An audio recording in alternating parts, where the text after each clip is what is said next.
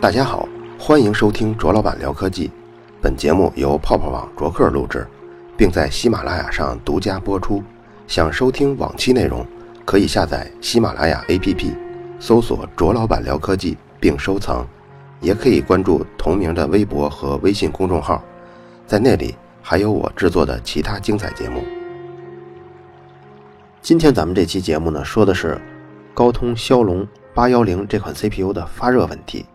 因为最近在讨论这个 CPU 是不是发热过度，讨论的非常的激烈。当然，像卓老板聊科技这个节目呢，我希望是不光在二零一五年六月份听，觉得他说的是挺有意义的，我更希望他在二零一七年、二零一八年六月份听的时候，觉得他也不是个老掉牙的节目。所以这期节目在最后，我们也说一说 CPU 在工作的时候为什么会发热，怎么才能减少它的发热。这个对于任何处理器都是适用的。好了，咱们先回到高通骁龙八幺零。最开始接触八幺零的时候，可能有些人会把它误认为八零幺。确实，高通这个骁龙系列在八百出过好几个型号，比如说高通骁龙八百、八零幺，到后来的八幺零、八零八。其实它们是有本质区别的，因为八百、八零幺这些都是三十二位的处理器。从八幺零开始，八零八，后续推出的骁龙六幺五、六幺零，还有四幺五、四幺零，这些处理器呢是六十四位的处理器。这个六十四位啊，你简单来理解就是比三十二位的要高级一些。最开始，二零一四年五月份，就大概在十三个月以前，这款 CPU 是最先曝光的。据说可能最早会用在泛泰 Vega Iron 二这款手机上。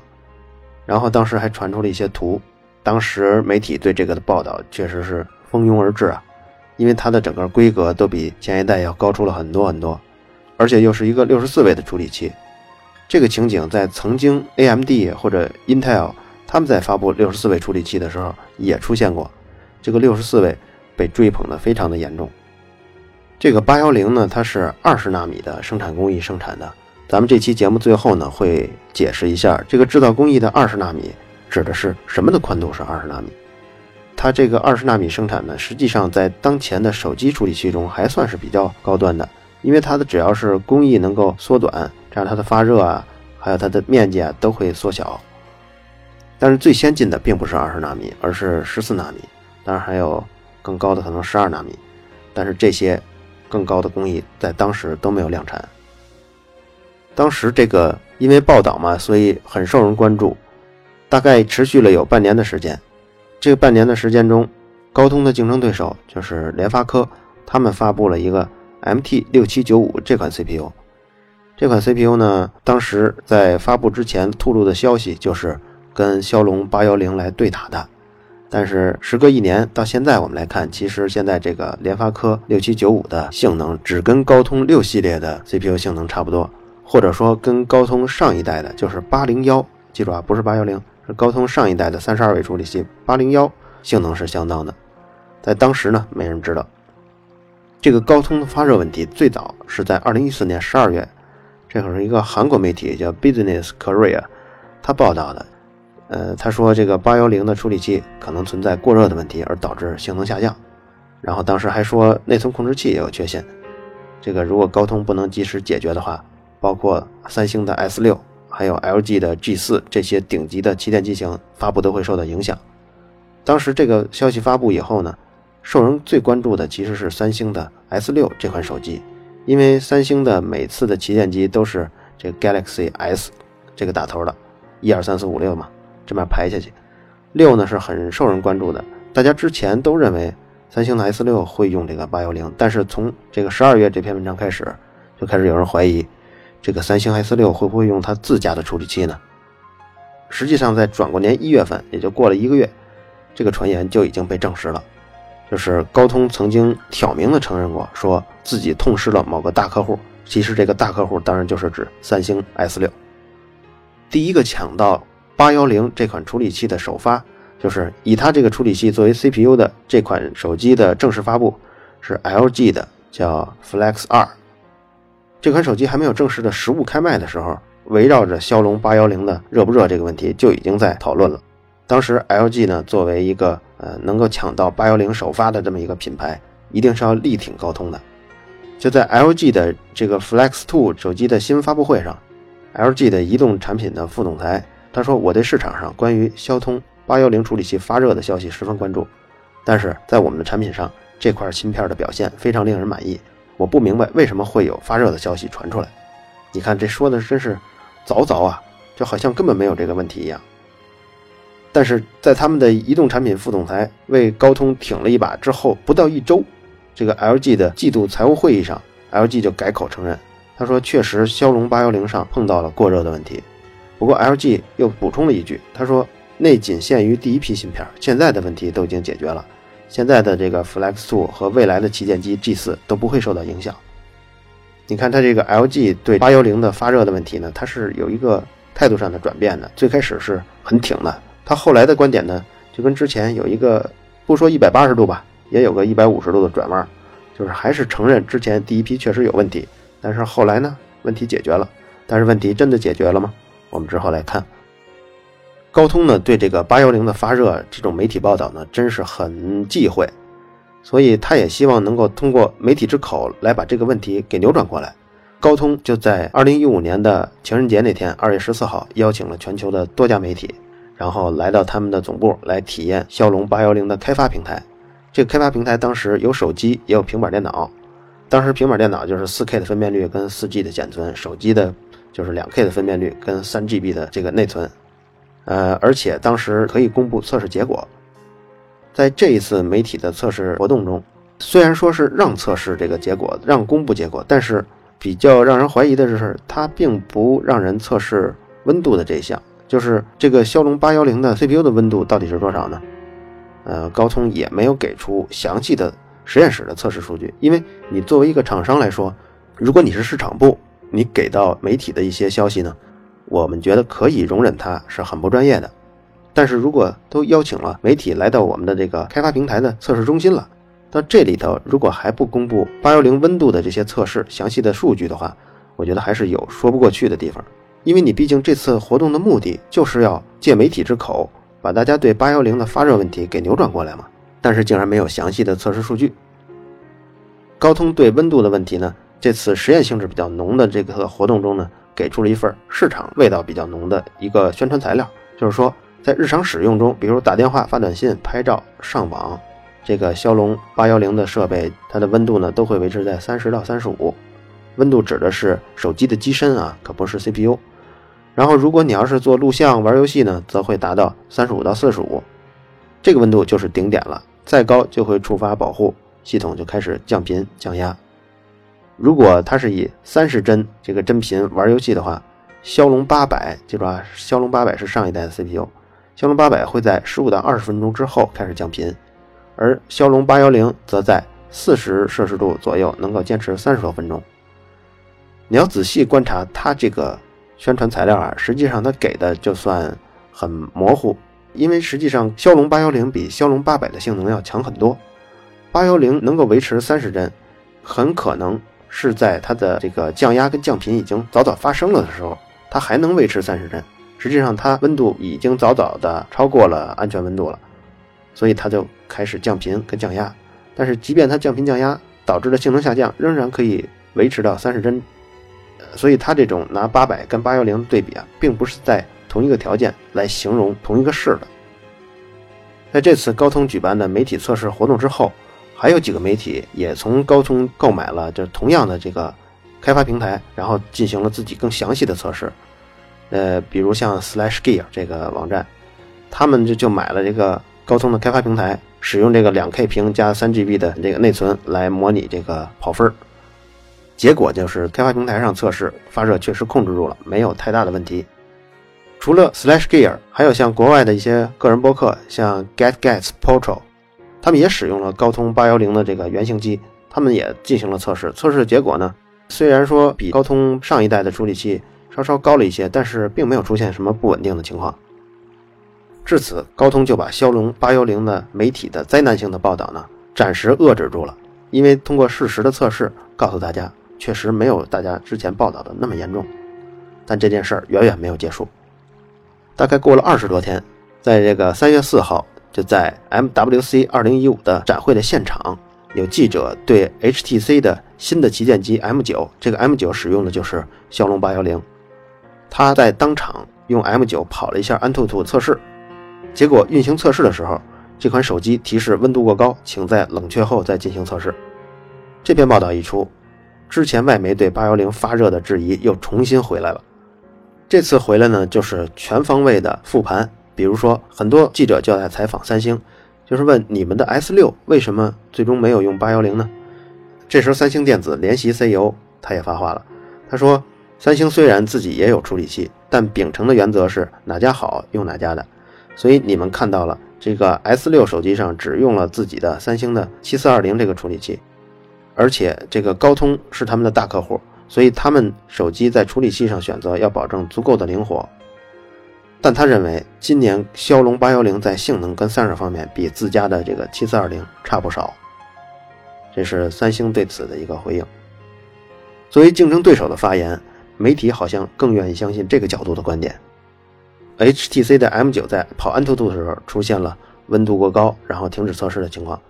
这个 LG 之前发布的这个 Flex Two 呢？它在随后的测试中，媒体测试中也爆出了，就是你只要一遍一遍的测试，它的分数就会一下一下的降低。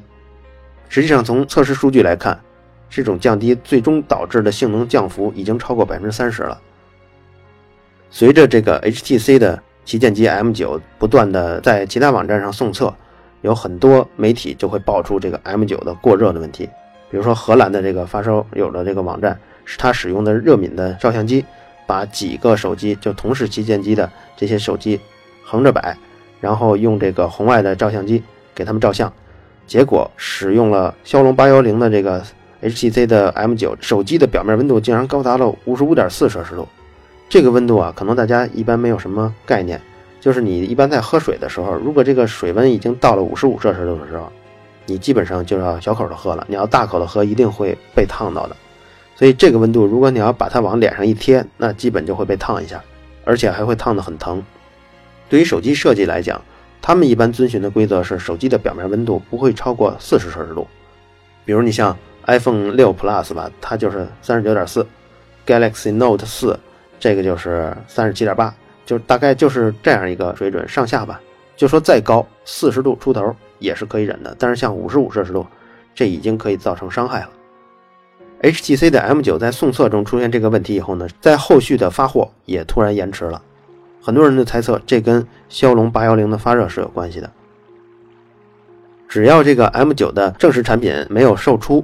，HTC 就有机会向媒体解释，就是说，比如我们之前送测的样机啊，它只是测试用的，并不是最终版本。这些不论对 HTC、对高通骁龙810，它也是有一定的余地来解释的。它毕竟还有机会做出第二版、第三版。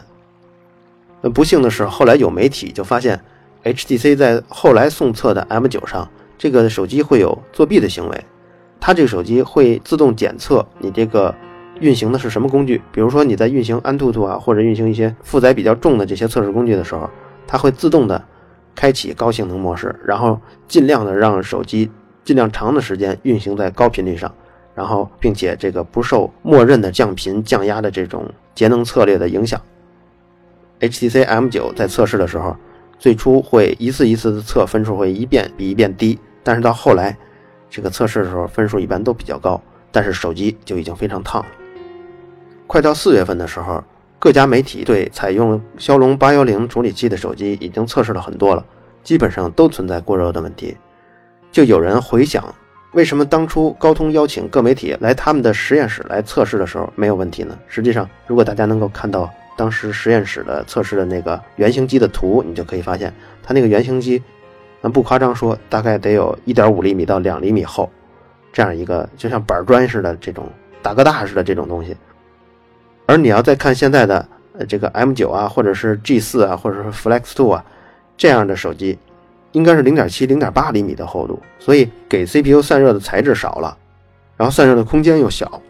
在正经的发售的手机中，它必然会存在过热的问题。如果你在那么厚两厘米厚的手机中，你只做到将将发热没有问题的话，那这个厚度一下缩减了百分之六七十以后，那出现温度过高、温度无法控制的这种问题，应该是显而易见的。在四月二十九号的时候，LG 发布了 G 四，这时候 G 四已经不再用高通的骁龙八幺零了，而是转用了骁龙的八零八。它这个八零八跟八幺零差别在于，它只使用了两颗就是 A 五七这个核心，而那个八幺零使用的是四颗 A 五七。当时就很多人在猜测，尤其是很多用户在猜测，同样是旗舰机，你怎么不用这个旗舰的处理器呢？难道说这个骁龙八幺零真的有问题吗？对这个事儿，高通很快就出面来解释。高通的 CTO 他接受记者采访的时候说，骁龙八幺零的确存在过热的情况，而高通目前正在全力解决中。所以你看，高通的这个态度，从最开始的让他的供应商来说没问题，到后来邀请媒体来。见证他的没问题，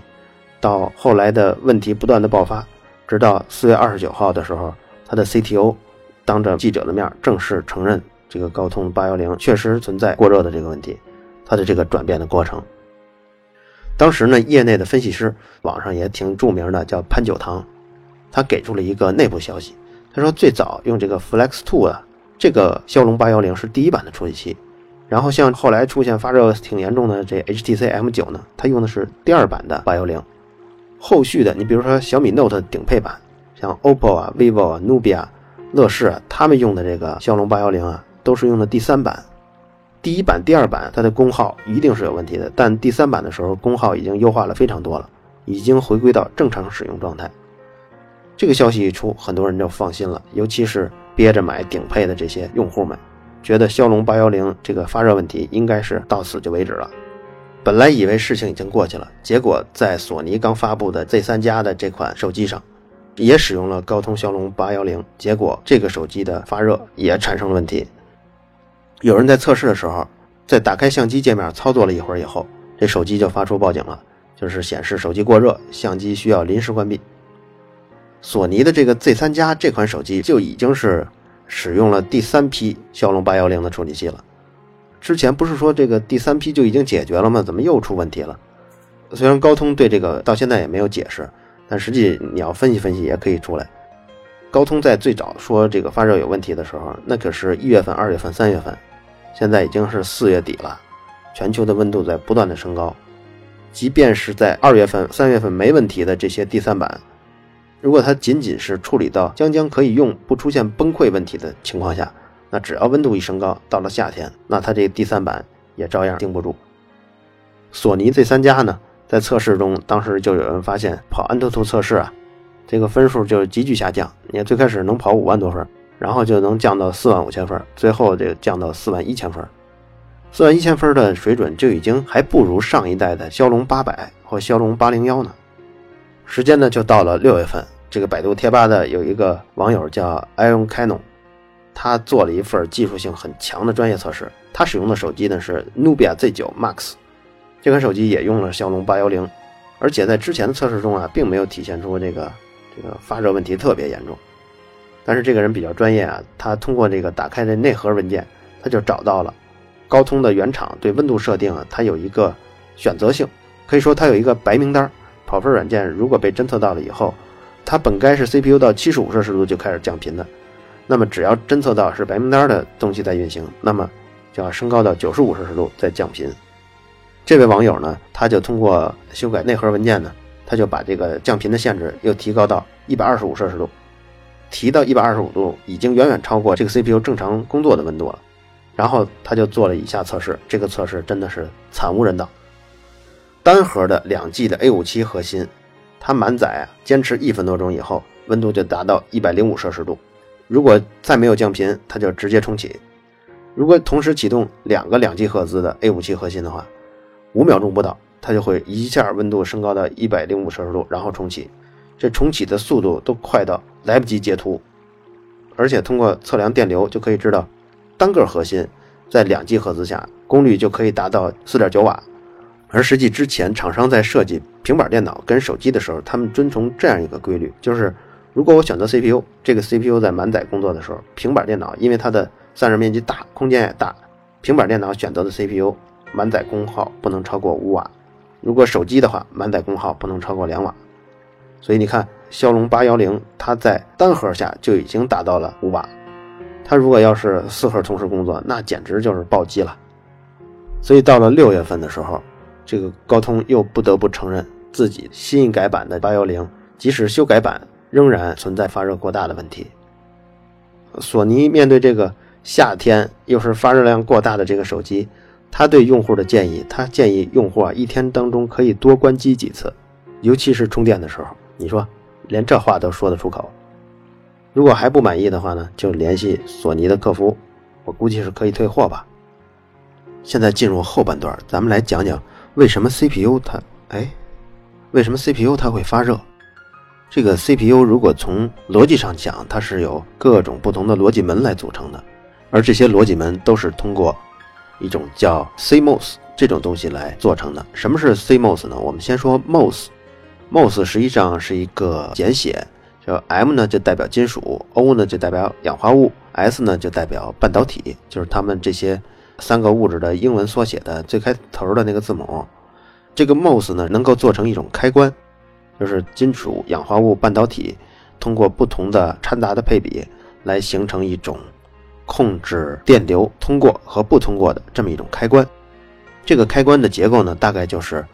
有一个大闸门，这个闸门呢，我们就管它叫山脊。当然，这个在英文中也正好就是用它的形容词嘛，就是 gate。山脊作为一个闸门呢，那自然水要流过，就有水的源头跟水要泄出的这个泄出口。源头呢就叫源极，泄出的部分呢就叫漏极。如果闸门开开的话，电流就从漏极流出去。这个前面加一个 C 呢，C 是互补的这个英文单词的缩写。所以 CMOS 呢说的是一种互补的结构。为什么说它是互补呢？当然这又涉及到半导体器件了，咱们不能讲得太深。简单来说，MOS 器件它分两种，一种是 P 型半导体，一种是 N 型半导体。它们的区别就在于这个原极跟漏极的掺杂的杂质是不一样的。有一种它掺杂的杂质富含空穴的，另一种呢是富含载流子的，所以一种叫 P，一种叫 N。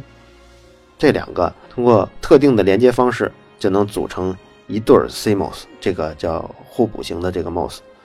互补型的 MOS 的好处就在于，如果你要想让其中一个 MOS 表示一或者表示零的时候，另一个以它配对的这个 MOS 呢，假如说 PMOS 它是导通的，它是显示一，那么底下那个 NMOS 它一定是零，所以这一个 CMOS 无论如何它都能保证有一个是开，一个是闭的，这样这个电流就不会白白的流过这个结构，但是这个状态却已经表达出来了，所以它的在静态时候的耗电是非常非常的低的。这个东西如果能在静态下表达一个状态，并且在此状态下它耗能非常低，这种东西你就能把它。集成的非常非常的密，因为它本身发热比较小。CPU 中的所有结构其实都是这种 CMOS 来构成的。我们在讨论为什么 CPU 会发热，其实就是在讨论 CMOS 为什么会发热。而讨论 CMOS 为什么会发热，其实就跟讨论 MOS 功耗的这个模型是有关的。这一个 MOS 它的发热，你可以把它分成三类：一种是它导通时候的发热，另一种是它那个不导通的时候的发热。还有一种呢，就是在它从导通跟不导通切换的时候，在动作的时候，它的发热，这三种状态下的这个发热加起来就是整个 MOS 的发热的总和。首先，咱们先说 MOS 导通时候的发热，在它导通的时候，已经处于导通状态的时候，它所发热跟我们初中所理解的这个欧姆定律是一样的，就是 I 方乘以 R 嘛。因为不论什么东西，它至少会有电阻嘛，除了超导体以外。它有这个电阻存在，又有电流流过的话，那它发热一定是遵循这个 I 方乘以 R。当然，我们之后有机会也可以讲讲为什么这个发热是 I 方乘以 R。当然，这些就跟麦克斯韦方程组是有关系的。这个导通咱们说过了，然后咱们再说关闭的时候，它为什么也有功耗？刚才不是说了，这 CMOS 它是关闭的时候它是没有功耗的，其实是功耗非常非常低的，就是因为它通过在这个山极上加了电压以后。电流就很难很难通过这个结了，但是只是很难而已，毕竟还是有一些，尤其是远离山脊顶端的这部分结构的这些载流子，它会偷偷的从底下会钻过一些。不知道大家有印象没有？在大概两年前，英特尔它出了一个叫三 D 山脊，就是它把这个整个沟道啊给做成一个立起来了，然后把这个山脊呢像扣帽子一样，哎，把它都给夹住，这样这个沟道呢在三个方向。它因为它是已经立起来了，像水泥墩似的，这样这水泥墩的两侧还有顶部全都扣上山脊，这样再加上电压以后，这个载流子再想从中穿过去就已经很难了。英特尔的这种方式实际上是大大降低了在关断状态下的偷偷流过的这种电流。偷偷流过这种电流呢，实际上有一个专有名词叫漏电流。这个漏电流它不为零，加在这个沟道跟山脊上的电压呢，它还是有电压的，电压又有数字，电流又有数字，那么乘上呢就是它的功耗。它实际在关断的时候，理想状态并不应该有功耗，但是实际上它存在一个很微小的功耗。好，咱们现在已经讲了导通跟关闭的时候有功耗，那么第三类呢，就是在它由导通变成关断，由关断变成导通这个动作的时候，实际在动作的时候它也有功耗，而且这个功耗占的这个 CPU 在高频运动中的最主要的一个成分。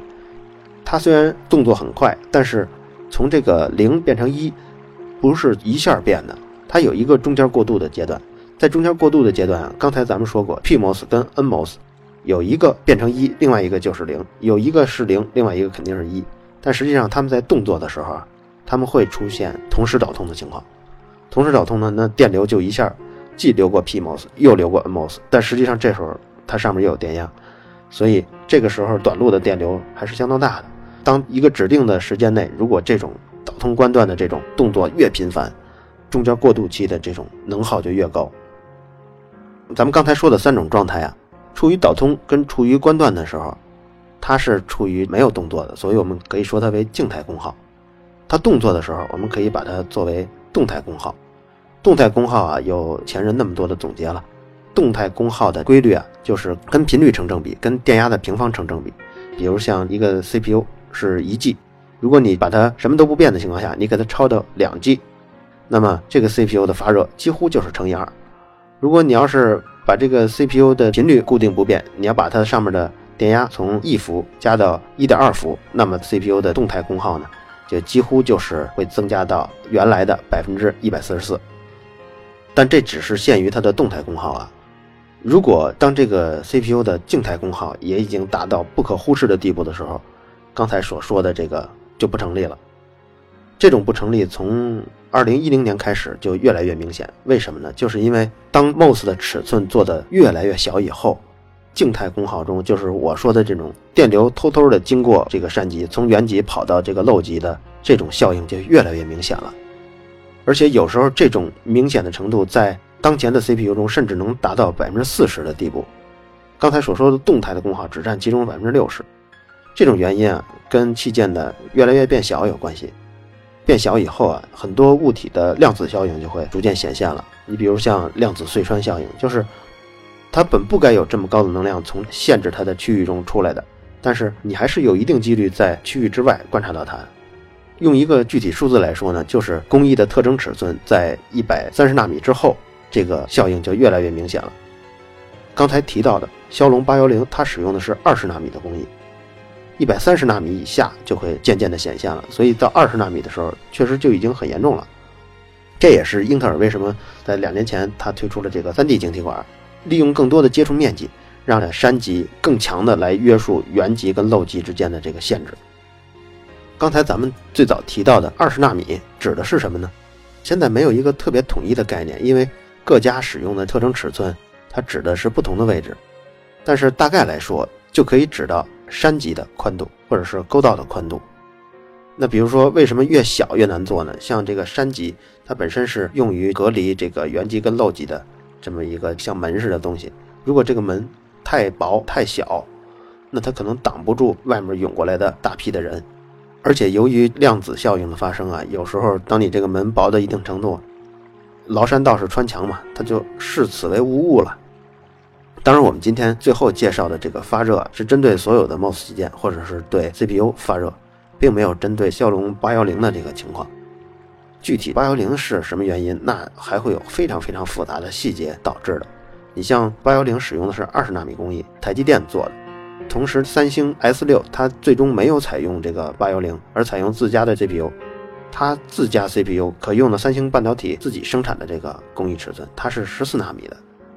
当然，现在还有像英特尔，它在做十二纳米、十纳米这种更小尺寸的 CPU。